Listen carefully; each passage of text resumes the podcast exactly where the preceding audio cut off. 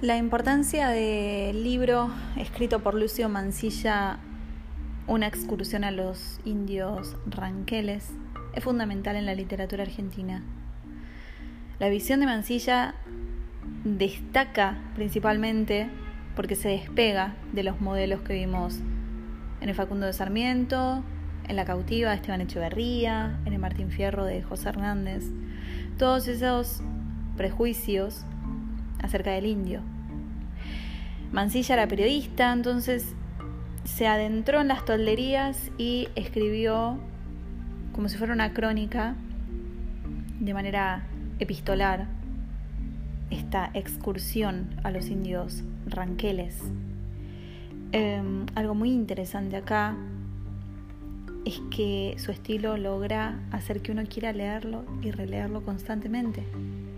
Más allá de lo novedoso que resulta para un argentino leer una obra en la que se nos muestra de cerca aquello que siempre fue estigmatizado. Para ser más claros, el 30 de marzo de 1870, desde el Fuerte Sarmiento, partió una comitiva encabezada por el coronel Lucio Mancilla a tierra adentro, con el objetivo de firmar un tratado de paz con los ranqueles. Por supuesto que eh, el objetivo terminó siendo un libro, ese tratado de paz. Jamás se firmó. No lo trataron. Esto dio, por supuesto, el nacimiento de la excursión a los indios ranqueles, la cual fue completamente un fracaso. Y esto no creo que a nadie le sorprenda. Fue un fracaso porque nadie quería dejar de estigmatizar a los indios. Era más cómodo tener un prejuicio hacia ellos, hacia lo desconocido, como siempre, el humano. Tenemos la visión de Hernández, la visión de Echeverría, la visión de Sarmiento, por decir solo algunos.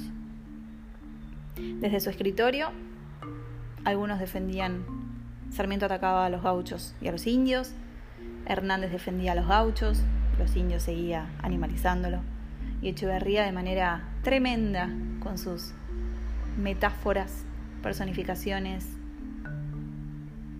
y todo lo que uno puede imaginar hacia los indios. Se encargó de, sin conocerlos, hablar del tema. Y cuando digo sin conocerlos, seguramente veía, sabía, escuchaba. Pero ¿acaso se metió tierra adentro a convivir con ellos como hizo Mansilla? No.